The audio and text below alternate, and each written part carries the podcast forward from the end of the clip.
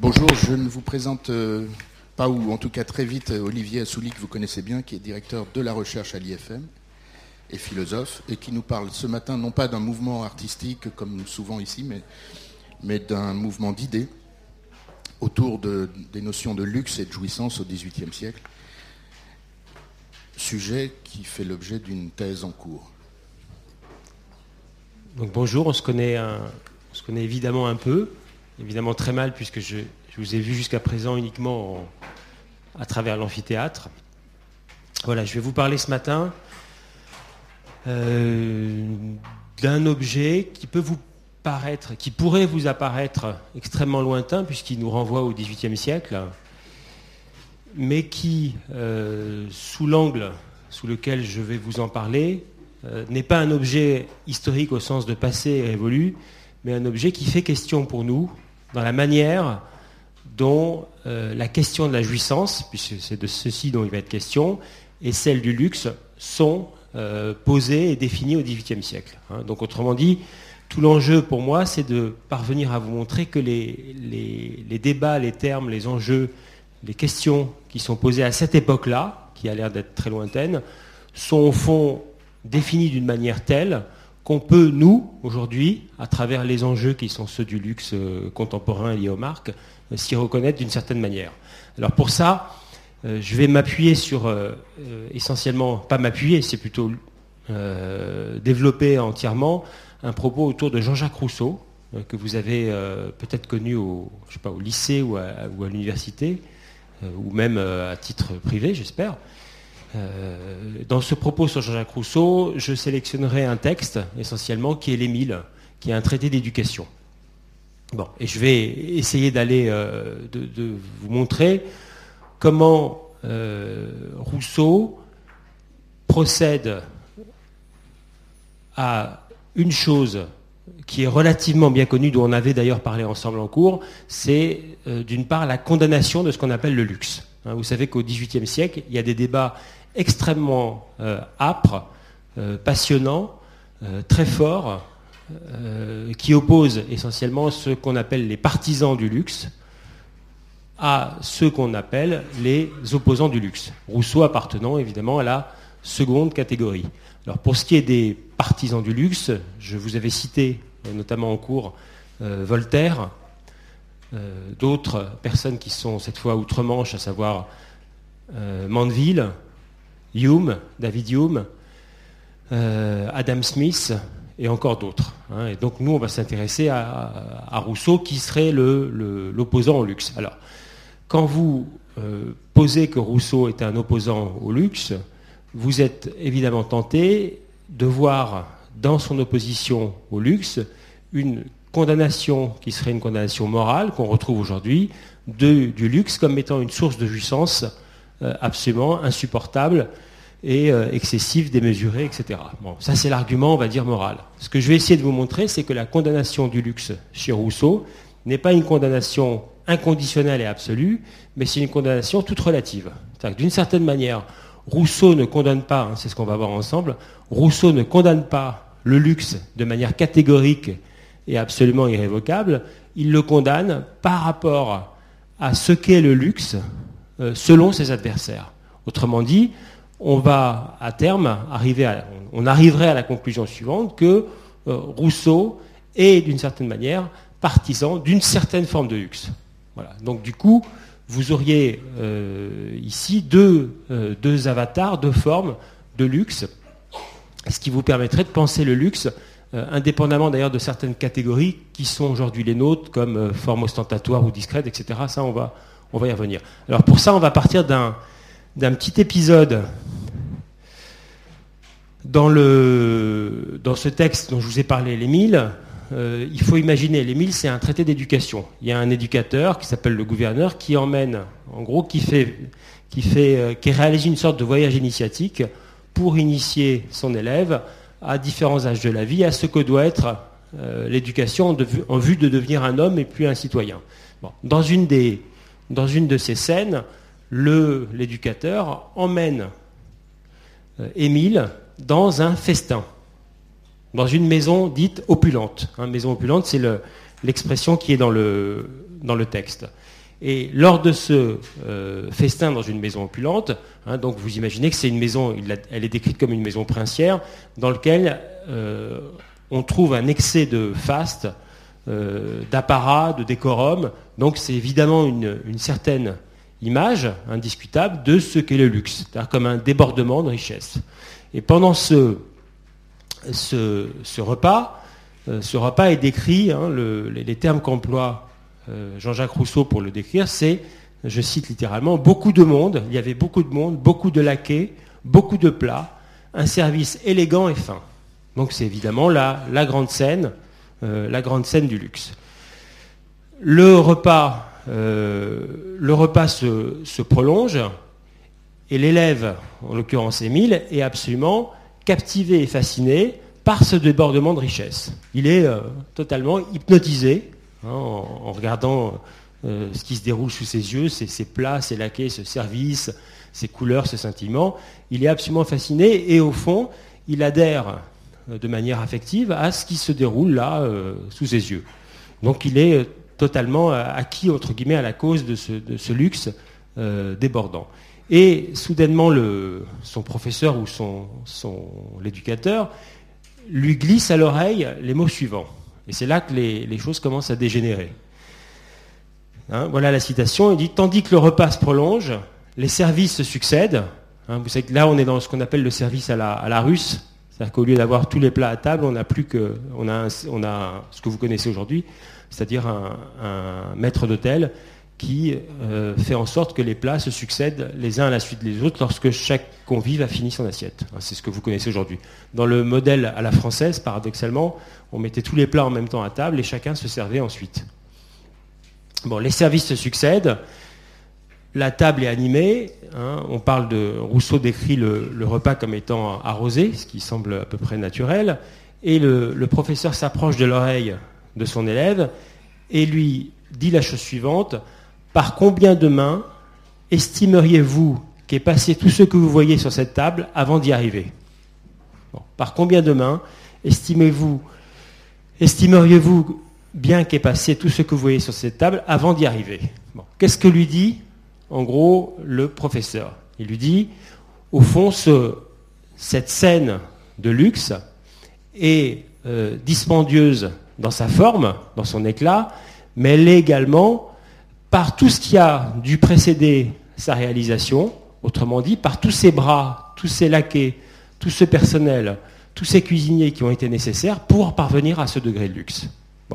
Là, Rousseau met en œuvre un argument qu'on va retrouver ensuite, c'est euh, l'idée que le luxe est le grand pourvoyeur d'une dépense économique qui génère des inégalités économique et sociale importante. Voilà la thèse. Bon, c'est une thèse qui, va être, on va dire, relativement classique et qu'on retrouve aujourd'hui dans la dénonciation du luxe. Hein. Évidemment que euh, le luxe tel qu'il existe aujourd'hui est consommé par une minorité d'individus qui mobilisent le travail euh, euh, d'un nombre important d'individus qui, relativement à, ceux qui en jouissent, sont évidemment dans une situation économique beaucoup plus aléatoire, précaire, euh, voire parfois misérable.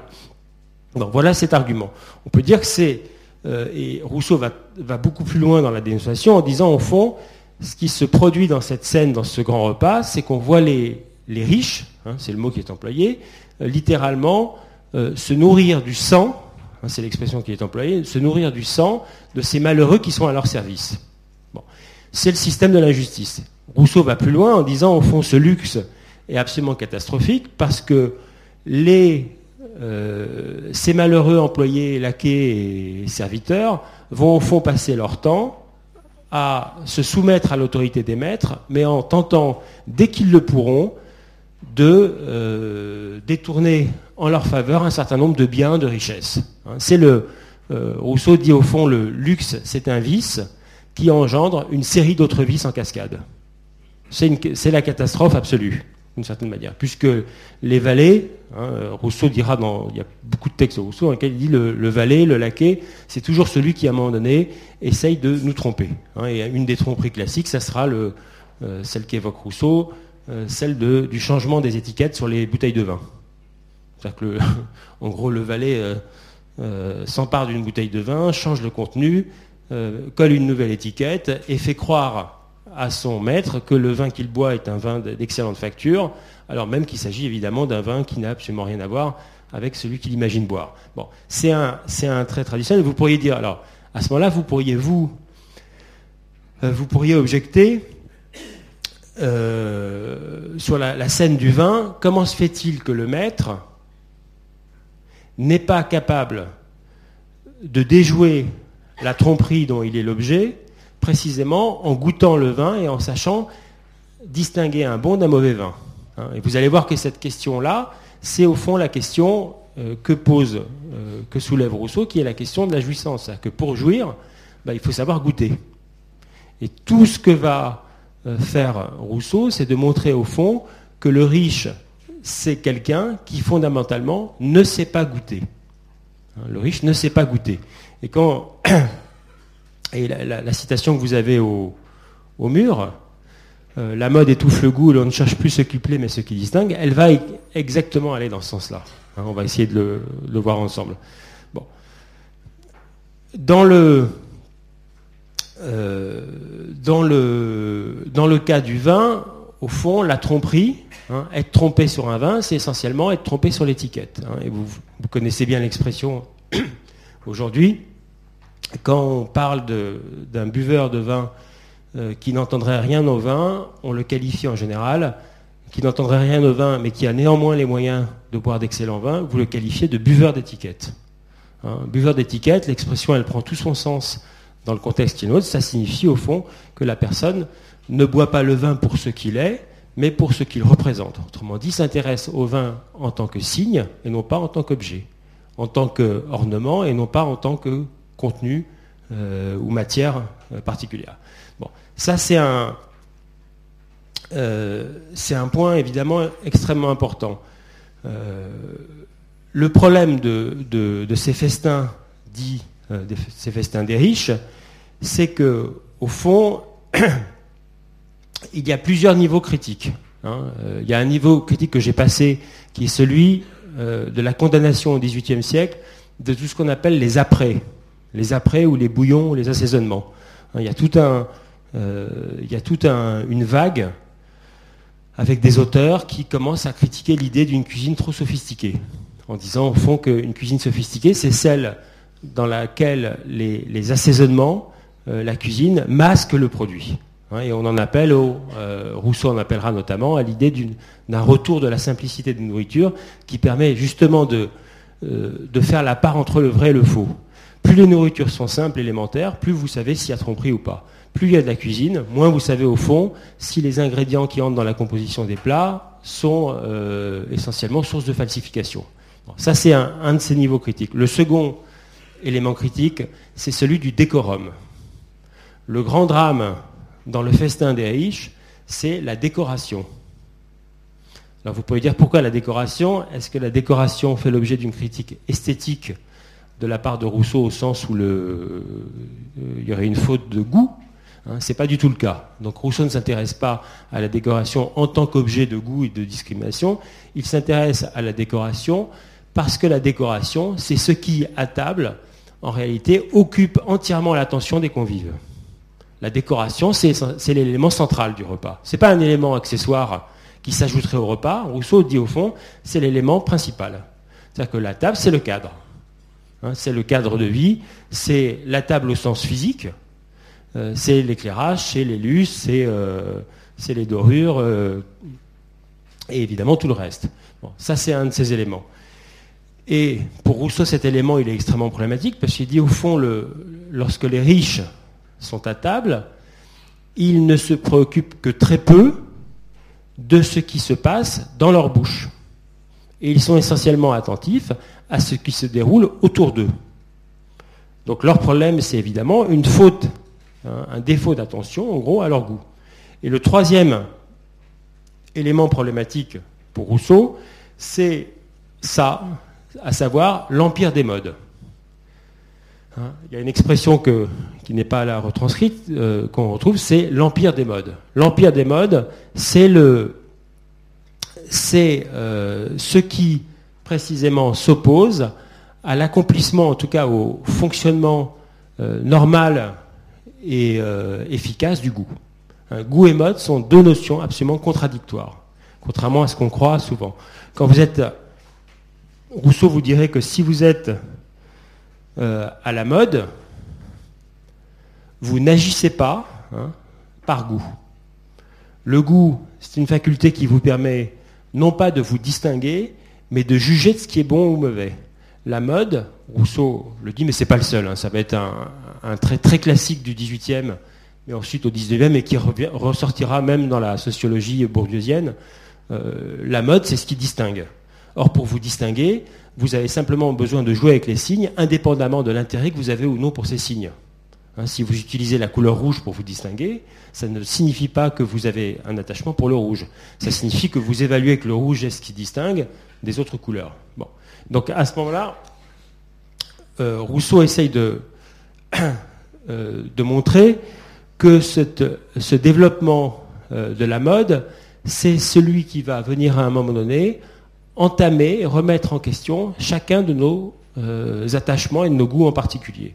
Et pour ça, euh, il montre au fond qu'il y a une sorte de dégénérescence. Hein. il montre que le, goût qu'on a pour les objets de mode est le produit d'une sorte de dégénérescence.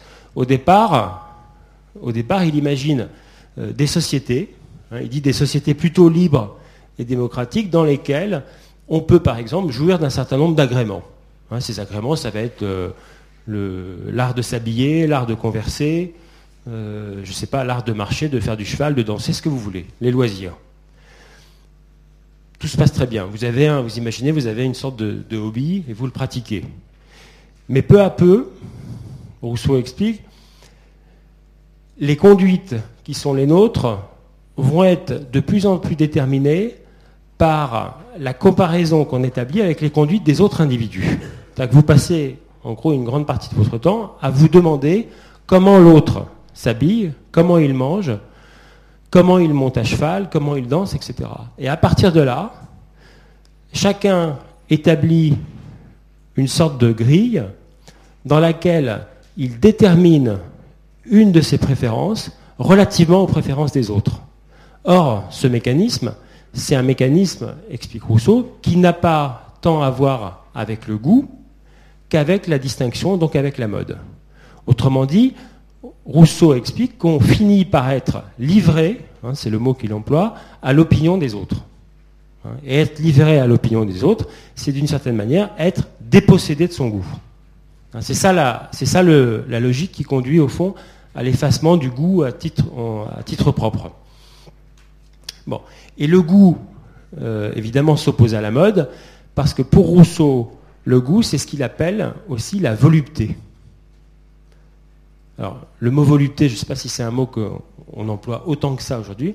La volupté, elle est définie, elle est entendue ici comme une capacité pure de jouissance. Dans la volupté, vous êtes dans la jouissance.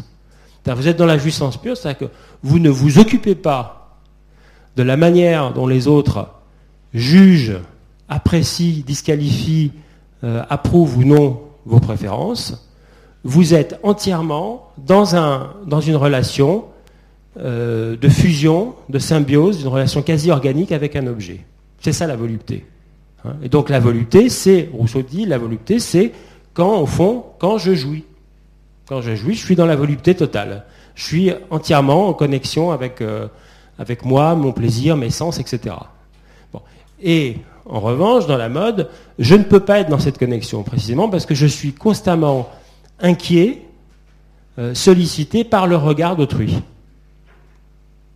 D'où l'opposition, euh, au fond, que va établir Rousseau et qu'on connaît, puisque on est exactement dans ce modèle, entre un goût qui renvoie à, on va dire, à l'être, la substance, et la mode qui renvoie au paraître, à un jeu des apparences, et donc à des comparaisons. Hein, et d'où la, déclaration suivante vous dit au fond ce qui anime les, ce qui anime les riches, c'est le sentiment euh, de la vanité. On va revenir sur ce terme.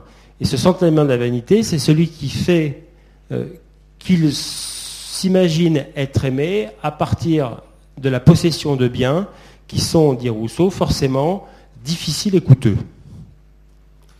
Et il renvoie aussi euh, cette critique à celle de l'artiste. Dit l'artiste, euh, il y a une phrase assez, euh, assez raide et radicale de Rousseau, où Rousseau dit, hein, il y a une critique très forte de l'art et de l'artiste, en général de la figure de l'artiste chez Rousseau, et Rousseau dit, tout artiste veut être applaudi. La phrase est courte.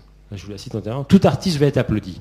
Et c'est évidemment ce, cette phrase qui a un caractère ironique, dit au fond, euh, un artiste qui veut être applaudi, c'est un artiste qui n'a de son art qu'une vision spectaculaire. Son art ne réside qu'à une mise en spectacle qui consisterait à s'attirer euh, l'approbation et les louanges de la foule. Au fond, c'est celui qui ne, qui ne vit l'artiste, c'est celui qui ne vit que dans le regard d'autrui, qu'à travers le regard d'autrui. C'est celui, au fond, qui n'a pas de goût. L'artiste n'a pas de goût, connaît pas la volupté ni la jouissance. Il ne vit que pour les autres et par rapport aux autres. Bon, ça c'est la, euh, ça c'est ce qu'on appellerait euh, chez Rousseau la vanité. Hein. La vanité, c'est un terme extrêmement euh, usé usité au XVIIIe siècle, qui renvoie essentiellement au fait qu'un certain nombre de, pratiques sont codifiées, mises en spectacle de manière à s'attirer les faveurs d'autrui. Donc évidemment, Rousseau va opposer vanité à goût. Hein, la vanité, c'est la mise en spectacle de soi. Le goût, c'est l'absence de spectacle, c'est ce qui renvoie à une expérience complètement incommunicable, solitaire en général. Et euh, on va voir s'opposer, au fond, deux formes de luxe. Le premier va être le luxe dit de vanité. Hein, le luxe de vanité, c'est celui qui repose uniquement sur un jeu des apparences, qui a pour objectif de capter l'attention d'autrui, hein, de la capter, de la mobiliser. Autrement dit, c'est un déploiement d'efforts, d'énergie, exclusivement tourné vers autrui, pour le satisfaire. Autrement dit, ce que vous mettez en œuvre n'est pas censé vous ravir, mais est censé ravir l'opinion d'autrui, ce qui n'est pas la même chose. Autrement dit, vous pouvez très bien être amené à dire en société un certain nombre de choses que vous ne pensez pas, simplement parce que vous êtes persuadé qu'en les disant, vous allez euh, séduire autrui. Vous voyez, le, et tout le, tout le repas dans cette table opulente, dans cette maison princière, n'est que cette scène-là. Cette scène-là, c'est la scène où des individus sont rassemblés autour d'une table, énoncent un certain nombre de choses, sans jamais les penser, sans jamais y croire. Donc c'est le, c'est le cynisme absolu. Hein. Donc c'est le, euh, ça va très loin puisque tout le système au fond du repas devient un système purement conventionnel où personne au fond ne dit jamais ce qu'il pense ou ce qu'il croit ou ce qu'il aime. Donc c'est un lieu dans lequel la facticité est absolument totale, tout est inauthentique et brouillé. Bon. Ça c'est le, euh, luxe dit de vanité. Euh, affichage, jeu de signes, ornementation, ça serait évidemment euh, une très bonne manière de qualifier ce qu'on appelle la mode et le luxe tel qu'il existe aujourd'hui. Luxe de vanité. Donc on s'y retrouverait tous. Et euh, Rousseau lui oppose une autre forme de luxe qu'il va appeler le luxe de mollesse. Alors c'est un peu péjoratif, l'usage du mot mollesse euh, en pareille circonstance, mais vous allez voir ce que ça signifie. Le luxe de mollesse, c'est au fond euh, ce qui renvoie simplement à la volupté. La mollesse, c'est la capacité de l'individu à pouvoir jouir paisiblement d'un objet. Hein, c'est la jouissance. La mollesse, c'est le synonyme de la, euh, de la jouissance. Alors, elle fait aussi l'objet, on verra, mais euh, de critiques par ailleurs, mais en tout cas, c'est une forme de volupté. Alors, c'est là que on peut faire un rapprochement avec un autre penseur dont on avait déjà d'ailleurs euh, évoqué le nom ensemble, c'est Adam Smith. Euh, Adam Smith, dans la définition qu'il donne du bourgeois industrieux, explique que le bourgeois industrieux, c'est celui qui est capable, par son travail, d'acquérir un certain nombre de commodités dont il va, à moyen terme, pouvoir jouir. C'est ça le travail. Hein. C'est d'ailleurs, c'est sans doute ce modèle de travail auquel on nous demande de souscrire aujourd'hui. C'est-à-dire que le plan peut-être que le plan de, je sais pas, de carrière, si on l'appelait comme ça, en général, se déroule dans cette sorte de temporalité. C'est-à-dire que vous imaginez que euh, les efforts qu'on vous demande aujourd'hui, euh, en termes de formation, euh, d'études, de, de workshops, pendant toutes ces années, vont sans doute être payants à terme, puisque vous devriez pouvoir acquérir un niveau de compétence, un salaire et un style de vie, un mode de vie qui vous permettra de jouir d'un certain nombre de biens, de commodités. Et pour ça, vous êtes exactement dans le... Nous sommes, hein, je vais dire, nous sommes dans le modèle d'Adam Smith qui dit au fond, la jouissance, c'est quelque chose qu'on peut projeter à moyen terme. C'est-à-dire que vous vous imaginez jouir d'ici, allez, 10 ans, 15 ans, je ne sais pas le temps de déploiement d'une carrière, mais le, le, modèle que développe Adam Smith de jouissance, il est extrêmement original, puisque dans le modèle précédent, qui est le modèle chrétien, euh, la jouissance est fondamentalement reléguée, non pas dans cette vie-là, mais au-delà. Hein. Et Adam Smith réalise un, véritable coup de force en affirmant que la jouissance, c'est quelque chose qui est accessible à l'humain au cours de sa vie et non pas à travers une, vie euh, hypothétique au paradis ou ailleurs. Donc, et c'est comme ça qu'il tisse, au fond, qu'il tisse un homme économique dont la motivation va se réaliser ici et maintenant, et pas, euh, euh, pas à travers l'Église et, des, espérances un peu vaines. Bon, voilà le, modèle. Et tout ce que décrit euh, Adam Smith, c'est l'image du bourgeois qui est d'ailleurs caricaturé ensuite au XIXe siècle, notamment par, Balzac, qui est le bourgeois qui est cette fois chez lui, assis confortablement, et qui peut se délecter d'un certain nombre de, biens, de commodités, euh, boissons, aliments, euh, canapés, euh, confort divers, qu'il a acquis de manière méritoire par l'intermédiaire de son travail. Hein. C'est ça, le, modèle que développe Adam Smith. Alors ce qui est, est assez curieux si on regarde de près, c'est que toute la pensée de Rousseau, qui précède légèrement d'ailleurs dans le temps euh, Adam Smith, c'est une pensée qui va être mise en place par les Britanniques. Mais très paradoxalement, ils ont l'air, ils donnent le sentiment de se retrouver sur l'idée que la volupté, la jouissance, elle est préférable à la vanité. Hein, puisque Adam Smith euh, met aussi en place toute une critique des aristocrates. Dit les aristocrates, c'est euh, des bonimenteurs. C'est des gens qui usent du langage dans un art de la conversation qui sont constamment, qui portent constamment des masques. À la cour, on porte le masque. Hein. évidemment qu'à la cour, il n'est surtout pas question euh, de dire, euh, d'oser dire ce qu'on pense ou ses sentiments. C'est le lieu de la dissimulation, de la facticité où on porte le masque de l'homme de cour. Donc, ils ont l'air, euh, ces deux auteurs, Adam Smith et Rousseau, de, de se retrouver au moins, sur ce point. En réalité, il y a deux points sur lesquels ils, euh, achoppent, c'est euh, principalement la question de l'intérêt. Hein, la question de l'intérêt, la question de l'intérêt, ça va être évidemment euh, la question qui va être au centre, quasiment au centre de tous les débats économiques et sociaux.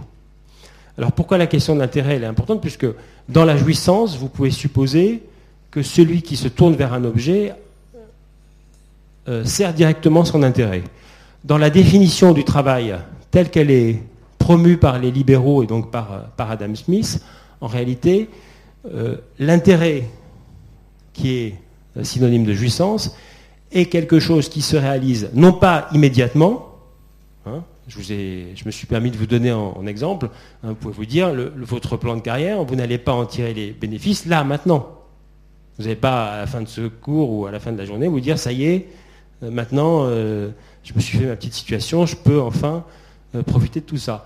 Euh, vous vous dites, dans 20 ans, je sais rien, je dis, tout ça est évidemment euh, faux, faux en tout cas simulé, vous dites, dans 20 ans, je vais pouvoir tirer bénéfice de tout ça. Mais d'une certaine manière, vous êtes dans la prévoyance et l'anticipation. Rousseau critique cette thèse en disant que dans la logique qui vous pousse à projeter votre intérêt dans l'avenir, au fond, vous ne vous occupez plus de votre intérêt, mais simplement des moyens de l'atteindre. Et d'une certaine manière, vous, vous abandonnez quelque chose qui va être fondamental, c'est ici et maintenant. C'est-à-dire que vous oubliez le présent. C'est-à-dire que quand vous vous imaginez heureux dans 20 ans, euh, vous oubliez, euh, vous occultez, vous niez, vous déniez, au fond, que le présent peut être, en tant que présent, source de jouissance. Hein. Et c'est ça la, la principale critique euh, que Rousseau va adresser au Liban en disant, mais au fond, à force de différer la jouissance, vous l'avez complètement effacé. Bon, ça c'est un des, ça c'est un des arguments. L'autre argument, c'est évidemment un argument qui porte plus directement sur la question du luxe, c'est que dans la logique d'Adam Smith, il y a évidemment un, un argument qu'on avait vu ensemble, qui est le suivant, qui est de dire que le luxe, c'est le moteur en règle générale, hein, c'est le même argument qu'on verra chez, euh, chez David Hume, c'est le moteur de l'économie au sens large. C'est-à-dire que c'est grâce au raffinement, au développement du raffinement, que l'économie et le commerce vont prospérer d'une manière euh, absolument incroyable. Donc, euh, Adam Smith ou David Hume n'ont aucun intérêt en tant que tel pour le luxe, ça ne les intéresse pas. Savoir qu'il y a des jolis produits manufacturés ou pas bien faits, ça ne les intéresse pas. Eux ne s'intéressent au luxe que parce que c'est un, catalyseur de, prospérité économique. Hein. mais c'est un moyen comme un autre. Mais il se trouve que ce moyen est, beaucoup plus euh, efficace parce qu'il pousse au fond les hommes à vouloir en permanence par le raffinement acquérir des biens supplémentaires. Bon, ça c'est cet argument. Mais l'argument de la richesse, il se heurte chez Rousseau à euh, un énorme problème qu'on a rencontré dans le festin des riches, c'est que c'est la table qui devient si on parle du luxe euh, gastronomique, c'est la table qui devient le lieu de toutes les débauches. C'est-à-dire qu'à table, on mange évidemment de manière absolument excessive. Et à ce moment-là, tous les débats vont tourner, euh, il y a presque une polémique qui va s'organiser autour de la taille de l'estomac. Bon. Vous pourriez dire, comment, et vous allez voir que la question de la jouissance, elle vient, comment je peux, comment je peux jouir de bien? On avait avancé cet argument en cours. Je peux jouir de bien dans, au fond, dans la limite de ce que mon corps peut supporter en termes de jouissance. Je peux manger dans la limite de ce que mon corps peut assimiler. Cette limite, elle est fixée par quoi? Il y a une image qui revient au XVIIIe siècle, c'est celle de l'estomac. Rousseau dit normalement, un homme riche ne peut pas manger plus qu'un bouvier. Hein, un prolétaire ne peut pas manger euh, plus qu'un milliardaire. Pourquoi? Parce qu'il possède normalement un estomac qui a la même taille.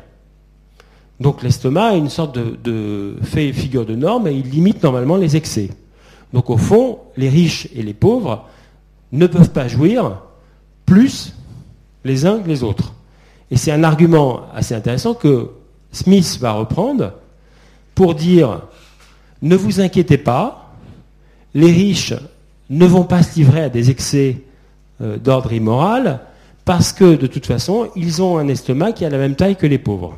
Bon, vous voyez bien que cet argument, il est extrêmement euh, un peu fallacieux, on dirait, puisque euh, les désirs et les besoins ne sont pas déterminés uniquement, en tout cas, par la taille de l'estomac, mais par un appétit qui, de toute façon, peut se jouer évidemment de la taille de l'estomac. Hein, autrement dit, cet argument, euh, cet argument ne tient pas. Mais cet argument, est euh, il est pour nous intéressant parce que ce que montre à travers ça Rousseau, il dit au fond, ce qui pousse les riches à manger plus et à jouir plus, à essayer de jouir plus, c'est effectivement essentiellement leur imagination. C'est leur imagination. Ils sont en permanence dans quelque chose euh, qui est invraisemblable, c'est qu'ils vivent dans un monde d'images, de représentations.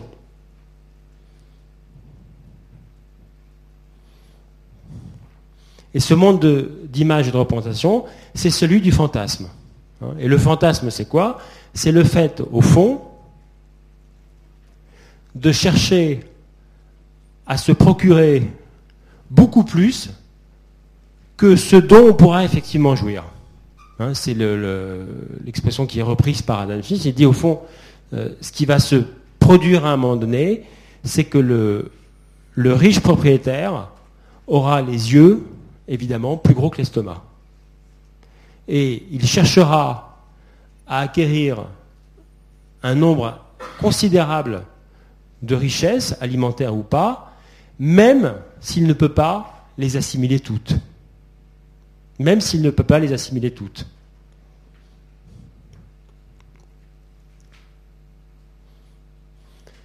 et à partir de là, euh, Rousseau va pointer ce qu'il appelle la fausse volupté de ceux qu'il appelle les volupteux de parade. Donc les volupteux de parade.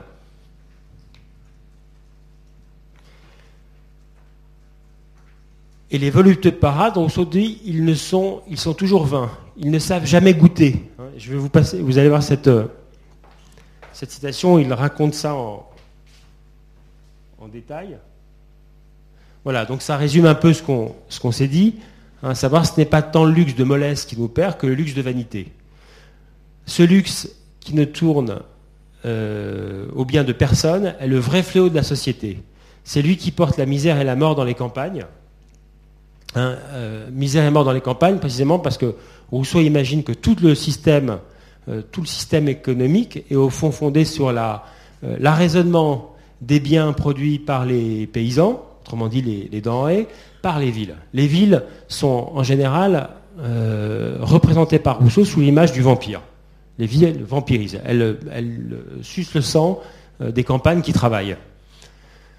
Donc c'est lui qui dévaste et fait périr le genre humain. Et c'est là, c'est la seconde partie de la citation qui est intéressante, parce que dans la première partie de la citation, vous semblez avoir affaire à une condamnation euh, chrétienne, classique, morale, du luxe, à savoir le luxe c'est l'injustice, c'est la spoliation, etc. Un critique que vous connaissez, qu'on entend encore, et qui est loin d'ailleurs d'être euh, totalement injustifié. Et la seconde partie de la citation, elle renverse au fond, euh, elle abandonne l'argument moral au profit de l'argument de la jouissance.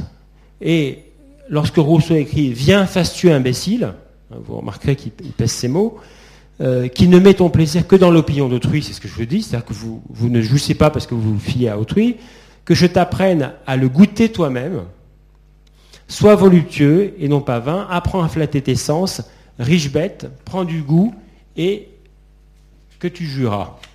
Bon, voilà le, euh, voilà cette, cette, citation dont vous remarquez le, ton qui doit vous frapper, quand même extrêmement vif, euh, enjoué aussi. Euh, pèse, pèse ses mots et en même temps euh, il use d'un argument qui est extrêmement, il faut imaginer, qui est totalement paradoxal. C'est-à-dire qu'il ne reproche pas aux riches leur jouissance, mais précisément le contraire. C'est-à-dire dit, vous ne savez pas jouir, mais jouissez. Hein, et vous pourriez, au fond, renverser aussi, mettre en perspective cet argument avec tout ce qui se euh, dit aujourd'hui de la consommation. On dit la consommation, c'est, elle est en général assimilée aujourd'hui à, la, jouissance. On dit les gens jouissent, jouissent trop. Et Rousseau le dirait, mais vous vous trompez, ceux qui ont l'air de jouir sont précisément des peines à jouir. Donc c'est, c'est, c'est ça qui est intéressant, c'est de se dire au fond, et vous pouvez vous le, le transmettre, vous pouvez vous dire, mais est-ce que les gens, est-ce que les, euh, pour reprendre le mot de, Rousseau, puisqu'il parle et dit les riches, est-ce que les riches, dans cette maison opulente, euh, ont quelque chose à voir avec les riches dans d'autres maisons opulentes aujourd'hui, dans ce rapport à la jouissance? Est-ce qu'au fond, ils arrivent à. Qui arrive, qui arrive au fond à jouir? Hein Et la question que pose Rousseau, c'est euh, au-delà du constat de savoir que les riches sont bien incapables de jouir, précisément parce qu'ils sont soumis à, l'empire des modes euh, qui explique qu'ils préfèrent les signes, euh, jouer avec les signes que se préoccuper de leur, euh, leur volupté. la question qui se pose, c'est de savoir qui et comment on jouit. On arrive à ce stade-là, en gros.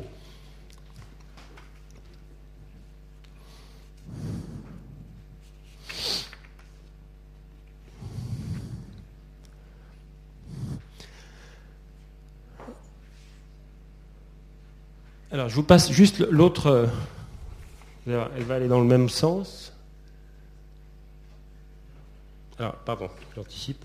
Euh, alors, dans cette, euh, dans, cette, dans ce programme qui consisterait à savoir à quelles conditions la jouissance est possible, il y a un premier point qui apparaît par rapport à ce qu'on a dit. C'est que, en règle générale, la jouissance assimilée à la volupté, elle suppose une expérience qui est une expérience, on va dire, euh, solitaire. Chez Rousseau, on jouit seul. Alors quand je vous dis on jouit seul, vous devez évidemment penser à la question de l'onanisme. Hein, une question qui est en plus une question extrêmement importante chez Rousseau, euh, puisqu'il y, a une condamnation très forte dans les milles de la masturbation. Hein, il dit la masturbation, c'est une perversion, euh, c'est une perversion de la sexualité euh, sous sa forme normale, entre guillemets, et donc il la condamne. Il la condamne d'un côté, et on verra aussi qu'il l'approuve de l'autre, précisément parce qu'elle permet à un moment donné de, réguler d'une certaine manière les désirs sans porter atteinte, on va dire, à, autrui. bon, il y, a cette question de la solitude. Mais chez Rousseau, effectivement, la solitude, elle est toujours, hein, elle est toujours assimilée à une expérience qui est l'expérience de l'homme seul. Et le repas, d'une certaine manière, contrairement à ce qui se dit à ces sortes de, poncifs habituels, c'est pas le lieu de la communion et du rassemblement chez Rousseau, c'est toujours le lieu, euh, c'est toujours le lieu où précisément on s'abîme avec les autres. Rousseau dit on ne mange pleinement, on ne goûte pleinement que lorsqu'on est seul. Et il y a toute une. Dans les Confessions de Rousseau, qui est euh, cet ouvrage où il, euh, fondamental, puisque pour la première fois le jeu euh, devient à la fois le, mode d'expression et le sujet du livre, Rousseau dit, explique pourquoi il faut absolument manger seul. Je vous lis la citation parce qu'elle vaut, le, détour. Et évidemment, euh, manger seul, euh, chez Rousseau, veut dire accéder d'une certaine manière à de la volupté au sens euh, gustatif. Donc j'aime, à propos des plaisirs, hein, il fait une sorte d'inventaire des, différents plaisirs. Il dit, j'aime par exemple ceux de la table. déjà, vous pourriez euh, être attentif au fait qu'un philosophe au XVIIIe siècle admette aimer les plaisirs de la table. Euh, quelques années plus tard, euh, Kant, philosophe allemand, va exactement dire le contraire. Il exécrera les plaisirs de la table. Hein, ça sera évidemment un, point d'opposition catégorique entre les deux. J'aime, par exemple, ceux de la table, mais ne pouvant souffrir ni la gêne de la bonne compagnie, ni la crapule du cabaret, je ne puis les goûter qu'avec un ami. Ce qui a l'air d'être évidemment en contradiction avec ce que je viens de vous dire à l'instant, à savoir qu'il fallait manger seul. Et Rousseau continue, donc je ne puis les goûter qu'avec un ami, car seul, cela ne m'est pas possible.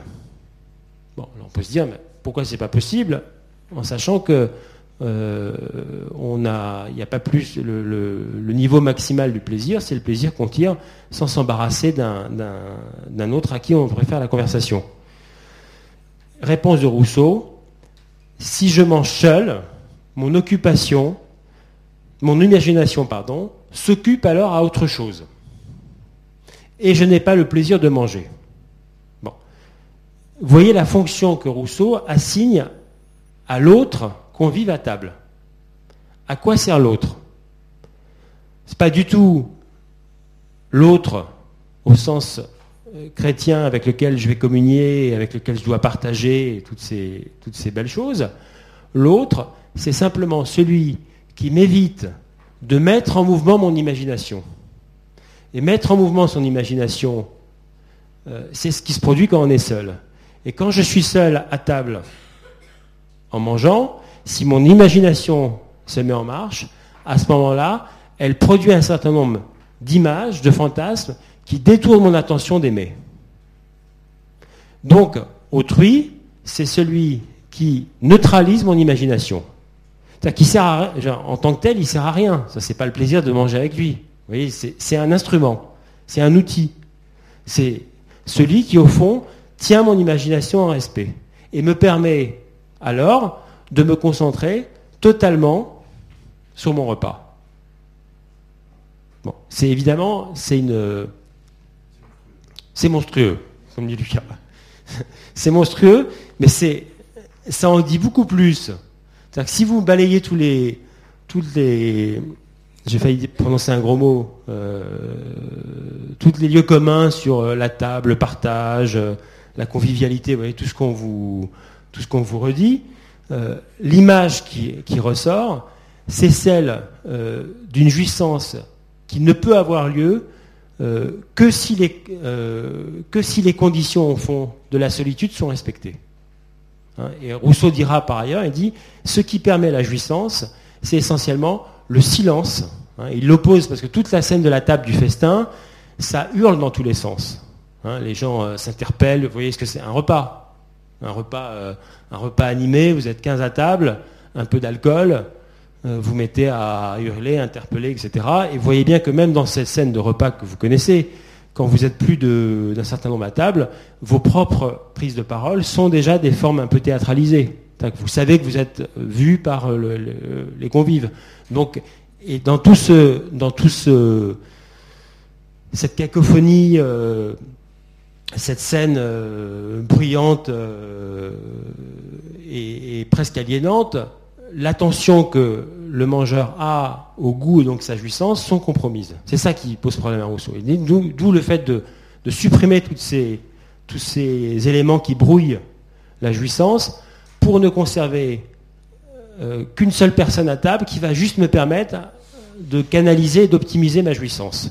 Donc c'est le, fameux compagnon à table. Alors, ça c'est le système, on va dire, c'est un, un des éléments principaux euh, de ce système de, jouissance. Maintenant, il se,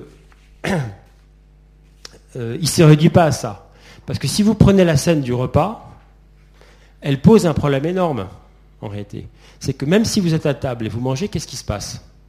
Bon, là, vous imaginez à table avec Rousseau, vous, avez le mauvais rôle, vous êtes le compagnon euh, qui lui sert à, jouir. Mais vous pouvez inverser le rapport et dire que, comme vous mangez à deux, lui vous sert à jouir et inversement. Hein, sans qu'il y ait de, sans qu'il y ait de aucune communication. C'est ça qui est important. Il n'y a pas de communication. L'autre, il me sert juste à enrayer les, ma fantasmagorie de l'imagination. Hein, vous pourriez même reprendre la, vous devez connaître la, petite phrase de Lacan qui dit il n'y a pas de rapport sexuel. Vous connaissez cette phrase? Il n'y a pas de rapport sexuel, il y a juste deux expériences qui se rencontrent, mais qui n'ont aucune commune mesure l'une avec l'autre. Ben, la table chez Rousseau, c'est la même chose. Il n'y a pas de rapport de convivialité. Il y a deux individus face à face, et on joue chacun de notre côté grâce à l'autre, mais sans l'autre. Voilà comment ça se passe. Bon, c'est un peu, vous pourriez trouver ça un peu triste, mais c'est sa réalité en tout cas. Euh, maintenant, la difficulté dans l'expérience de la table, puisqu'on s'est essentiellement restreint au, luxe sous sa forme gastronomique, en tout cas alimentaire, c'est que dans l'acte euh, de consommer, puisque maintenant nous sommes entrés dans la table avec Rousseau, dans l'acte de consommer, qu'est-ce qui se produit essentiellement? C'est que la mise en bouche des aliments, c'est effectivement le moment où euh, les saveurs sont senties, mais aussitôt senties, il y a ce qu'on appelle techniquement introjection, autrement dit ingestion des aliments, et à ce moment-là, vous consommez les aliments, et la consommation des aliments, c'est évidemment ce qu'on appellerait le paradigme de la consommation et de leur destruction. Autrement dit, la caractéristique de la jouissance à table, c'est qu'elle détruit aussitôt l'objet apprécié, il est détruit il est consommé. Donc la jouissance, elle est par définition euh, ce qu'il y a au fond de plus éphémère, de, plus instantané. Hein. et euh, l'image même au sens euh, habituel de la consommation, comme étant destructrice, c'est évidemment fondamentalement à la base l'image alimentaire. Quand vous dites que la consommation détruit l'objet, c'est le, modèle alimentaire qui fixe ça. Hein, le modèle alimentaire, c'est le modèle le plus euh, destructeur, au fond, qu'il soit. D'où euh, sa capacité à représenter la consommation euh, telle qu'elle est. Hein, à la différence de l'usage, quand vous faites usage d'un objet, vous, vous allez user l'objet, l'abîmer progressivement, mais vous, n'allez le détruire que très progressivement. Dans l'alimentation, la destruction est immédiate. Et ça, ça, je dirais, ça va, euh, ça pose un problème à, Rousseau, mais ça pose un problème plus largement euh, à toute la philosophie, on va dire à tout l'Occident en général, dans la manière dont elle a pu considérer l'acte alimentaire et le fait même de manger. Hein, le fait même de manger est quasiment condamné à la source parce qu'il conduit toujours à une destruction. Hein, et vous voyez que, que ce qu'on retient d'ailleurs aujourd'hui de l'acte alimentaire, c'est quasiment tout l'amont.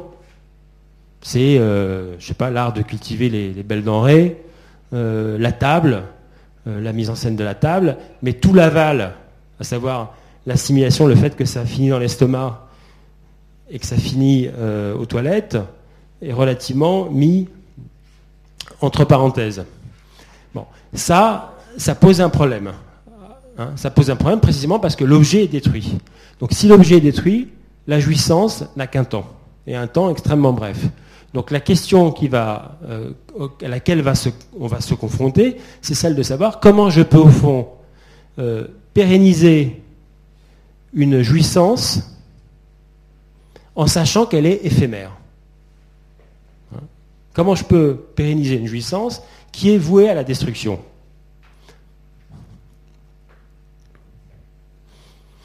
Rousseau va imaginer euh, tout un dispositif, pour prendre un mot à la mode, qui lui permettent et qui nous permettent de jouir de choses par essence destructibles durablement. Donc il va imaginer tout un système qui nous permette de jouir de ce qui pourtant disparaît. Comment on peut jouir de mets, de plats, de plats préparés, de cuisine, de gastronomie, alors même que la destruction est inévitablement programmée? Comment vous imaginez ça? Il y a deux solutions. Soit vous faites le, soit vous adoptez euh, la, thèse, qui n'est pas une thèse, mais en tout cas l'option euh, première, ça serait euh, je mange en continu, en espérant avoir une jouissance continue, hein, modèle que vous pouvez transposer dans la consommation. Je jouis par la consommation, à partir de là, tant que je consomme, je jouis. Si j'arrête de consommer, j'arrête de jouir. Bon, ça c'est l'hypothèse que ne retient pas Rousseau. Hein, évidemment, c'est une hypothèse qui génère sa propre euh, contradiction puisque euh, on parvient à un moment donné à saturation. Et on parvient à saturation pas simplement parce qu'on a dit l'estomac aurait une taille limitée, mais précisément parce que le problème qu'aperçoit Rousseau et que notre époque aussi aurait peut-être intérêt à apercevoir, c'est que la jouissance n'épuise pas simplement la jouissance, elle ne détruit pas simplement l'objet, elle détruit le désir qu'on a pour l'objet. Voilà la thèse que va avancer Rousseau qui me paraît d'une certaine actualité. Donc dans la jouissance, je détruis l'objet, mais en même temps que je détruis l'objet, je détruis le désir que j'ai pour l'objet.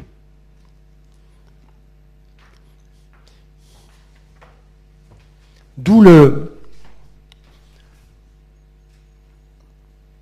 D'où euh, cette, très belle citation extraite de la Nouvelle Héloïse, dans laquelle Rousseau euh, tente de trouver un remède au problème d'une jouissance éphémère à travers l'acte de différer la jouissance. Jouir pour Rousseau, c'est au fond mettre en place des moyens qui nous permettent non pas d'accéder à la jouissance dans la consommation, mais d'y accéder en refusant la consommation. Alors là, c'est, je ne vous donne pas les exemples, euh, mais il y en a énormément dans la Nouvelle Héloïse. Tout le, tout le départ, aimer, hein, il, y a, une très belle, euh, il y a l'amour, de Julie pour euh, Saint-Preux dans la Nouvelle Héloïse, elle, s'achève par sa non-réalisation. Parce que c'est dans, la non-réalisation qu'elle peut pleinement jouir de quelque chose qui se, serait autrement consumé dans sa consommation, d'une certaine manière. Donc, autre cas de figure, on diffère en permanence le moment de l'ingestion alimentaire. C'est-à-dire qu'on passe son temps à, mettre en place ce qu'on appelle des petites privations. Hein, il dit le, vrai jouisseur, c'est un... Hein, il dit, les, je vous lis cette petite citation qui est très belle, les dévots ont pour l'ordinaire une petite sensualité très vive qui leur fait, qui leur fait savourer avec délice les plaisirs innocents qu'ils se sont permis. Hein. Autrement dit, plus vous, euh, plus vous êtes capable de différer le moment, de retarder le moment de la jouissance, plus vous allez générer et surgénérer du désir.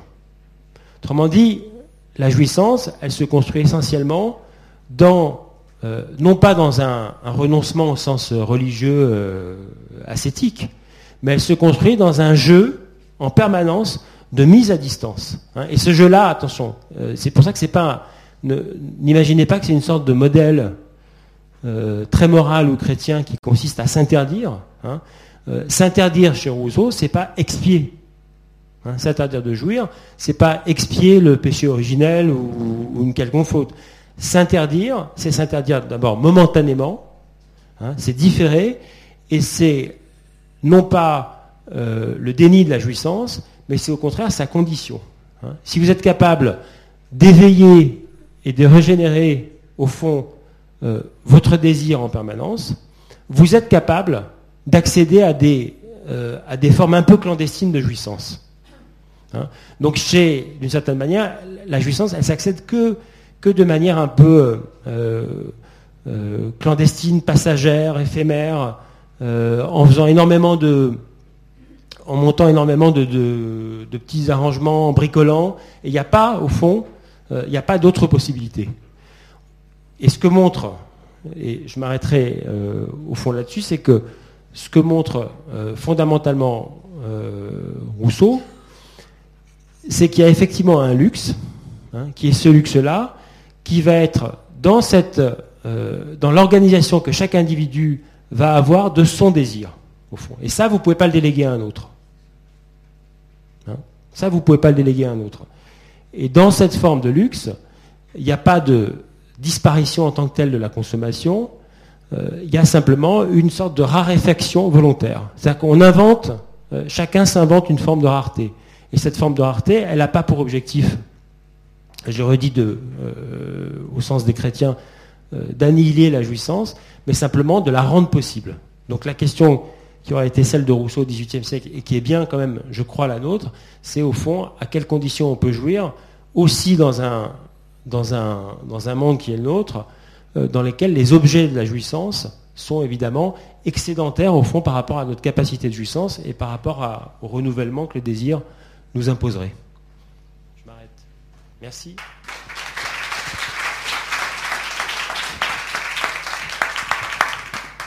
J'ai une question au-delà, enfin pas au-delà, mais en sous, en sous-main de tout ça. Il y a une, hypothèse, je voudrais savoir si elle se vérifie, qui est la notion de régulation. Tu parles de régulation individuelle, mais est-ce que chez Rousseau, il y a l'idée d'une régulation collective? Oui, collective, oui, parce qu'il y a une, il y a une autre question qui est posée, c'est celle, à un moment donné, du, rapport entre le pouvoir politique et nos jouissances. Mais il n'y répond, ça, il pas. Il considère que l'individu, il considère que la jouissance c'est une expérience tellement privée qu'au fond le, je sais pas, le gouvernement, puisque c'est le mot qui est employé, ne regarde pas, euh, la manière dont les citoyens jouissent, s'en occupe pas. Mais ce qui est à peu près le, qui est à peu près le postulat actuel.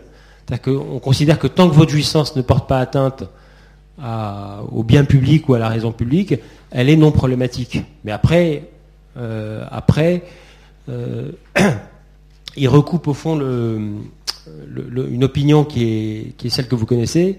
Euh, à travers les lois somptuaires, vous savez que les lois somptuaires, elles interdisaient à des, bourgeois de se parer comme des aristocrates mais elles, interdisaient aussi, notamment à Venise, à des très riches familles de se livrer à des festins de manière publique. Hein, c'était interdit. Vous pouviez euh, organiser un repas d'un luxe euh, absolument colossal, à condition de le faire en catimini. Euh, si, vous le, si vous vous exposiez sur la place publique, au fond, on considérait que cet excès de désir était source de troubles parce que vous alliez attiser la jalousie et le, regard d'autrui. Donc c'était interdit. Donc de ce point de vue-là, oui, il y, a, un système de régulation, mais après le, le système de régulation euh, tel que l'imagine Rousseau, il est évidemment, il est que chacun va en permanence prendre en charge son désir. Mais dans le modèle qui est quand même le nôtre aujourd'hui, si tant est que c'est un modèle, euh, vous supposez, euh, on suppose quand même une machine qui est une machine économique qui produit du désir, dans lequel chacun trouverait son compte. C'est-à-dire qu'il y a une régulation des désirs qui se fait, je ne sais pas, par le, le commerce, la consommation. De fait dit par les philosophes contemporains d'aujourd'hui Pas tellement. En gros, là, euh, il n'y a pas beaucoup de. D'abord, il n'y a pas beaucoup de. Euh, il y a peu de penseurs euh, qui s'intéressent à la question de la jouissance en tant que telle. En, général, on traite beaucoup de la question du désir, mais peu de celle de la jouissance. C'est-à-dire qu'on considère au fond que la jouissance, elle est non problématique. C'est le, c'est l'étape, euh, c'est l'étape qui succède à celle du désir. Hein, vous voyez, mais, ça, vous connaissez tous cette expérience. Vous désirez un objet, quand vous, êtes quand vous allez en faire l'acquisition, euh, il y a un effet de déception. C'est-à-dire que la jouissance, elle est, au fond, beaucoup moins intense que le désir ne semblait l'annoncer. Hein, et, ça, Rousseau le voit. Et comme il le voit, il le sait, indépendamment du rapport à l'alimentation, il essaye de mettre en place un système, un système, un, dispositif plus qu'un système, c'est pas, pas à ce point-là euh, tentaculaire, un dispositif qui, lui permette euh, de pouvoir, au fond, jouir non pas de l'objet de la jouissance, mais du désir lui-même. Et pour ça, il sait qu'il faut différer en de sa jouissance. Vous êtes forcément, euh, vous êtes toujours déçu dans la, jouissance. Parce que, parce que ça, ça d'une certaine manière, ça brise l'élan du désir. Et ça, il le voit. Donc il dit, au fond, plus je diffère la jouissance, moins je jouis, euh, plus je désire. Et plus je désire, et plus, au fond, j'ai un plaisir que je tire de ce désir. Après, il y a les, seules contestations, on va dire, mais c'est des non-contestations. Hein. Euh, c'est des thèses euh, qui sont même pas des thèses de Jean Maffezoli, qui va vous dire il faut être dans la jouissance et tout, mais il sait même pas ce qu'il dit. Donc c'est pas, c'est pas, c'est une thèse idéologique quoi. C'est un visionnaire donc parce qu'aujourd'hui on applique toujours les mêmes, la même chose. Enfin moi ma, façon de, voir peut-être. Oui oui, moi je trouve c'est la raison pour laquelle j'ai voulu parler de ça, c'est que ça pose euh, les, questions qui se posent dans la consommation, hein, notamment par rapport au luxe, sont évidemment des questions qui dont les termes ont, sensiblement changé entre le 18e et aujourd'hui mais dont la configuration est, restée absolument identique. C'est-à-dire que euh, se servir de, Rousseau, d'Adam Smith, euh, des Britanniques et des Français pour euh, marquer les camps, pour penser le luxe, ça reste, très efficace. Alors, est-ce que quand il explique que la jouissance est en fait liée à cette espèce de procrastination, de remise au lendemain, enfin bon, ou d'anticipation, enfin de on pense à l'objet ou euh, est-ce qu'il alors c'est pas des est-ce qu'il donne c'est pas des pistes mais euh, est-ce qu'il y a une espèce de est-ce qu'il explique comment parvenir à cette euh, au fait de se, de se restreindre de enfin... bien sûr, il explique très très en détail hein. tout le dans, dans les confessions dans, dans la nouvelle Héloïse il y a énormément de il y a énormément de, petites scènes qui racontent ça par exemple le on va différer en permanence, euh, on va différer la prise, à, le, repas. C'est-à-dire que le repas, il ne peut pas se faire pour Rousseau dans un, dans un espace habituel, c'est-à-dire la, salle à manger, ou précisément parce que ce lieu-là, c'est celui qui euh, nous enjoint de manger à un moment donné, qui correspond à un rythme social, qui n'est pas le rythme de notre désir. Donc Rousseau dit, il faut au fond être capable de manger partout. Donc c'est pas du snacking. Euh, il, faut être, il faut pouvoir tellement être à l'écoute de son désir qu'il faudrait pouvoir le faire à, n'importe quel endroit. Ensuite, euh, il imagine par exemple le moment du café, il y a beaucoup de choses autour du sucre, du sucre de, la, gourmandise. Et la gourmandise, elle est, souvent associée euh, au sucré et aux, produits lactés. il imagine, par exemple, Julie, une des héroïnes, qui, euh, au moment où le, café succède à, achève le repas, euh, ce moment-là va être différé. C'est-à-dire qu'on commence à entrer dans une sorte de discussion où on se demande où on va prendre son café, où je vais boire mon café. Et on se demande si on va le boire à tel endroit de la maison, à tel endroit du jardin. Et la discussion, euh, d'une certaine manière, dure. Et c'est dans, la, c'est dans ce débat qui a l'air complètement absurde, où est-ce qu'on va prendre son café, qu'au fond, le, désir se maintient en éveil en différant la jouissance. Et le, donc c'est uniquement des petits arrangements. Il n'y a pas de. Euh, il y a aussi une, il y a une autre scène où, il y a une scène de cueillette de, cerises. Et à ce moment-là, Rousseau voit dans, la, dans, telle femme en train de cueillir une, cerise, voit à travers ses lèvres euh, la rougeur du fruit de la cerise. Et il imagine évidemment. Donc on joue aussi sur des, euh, on joue sur des niveaux où la chair de la femme devient la chair comestible. C'est une image très forte chez, euh, Rousseau. Donc on passe son temps à, détourner, différer, euh, annuler pour, essayer de maintenir ça. Mais en sachant qu'évidemment, ce schéma-là, il est, il conduit à un échec. C'est-à-dire qu'il y a un moment où, il y a un moment où vous allez entrer, vous allez bien devoir vous assimiler l'objet, quoi, l'aliment.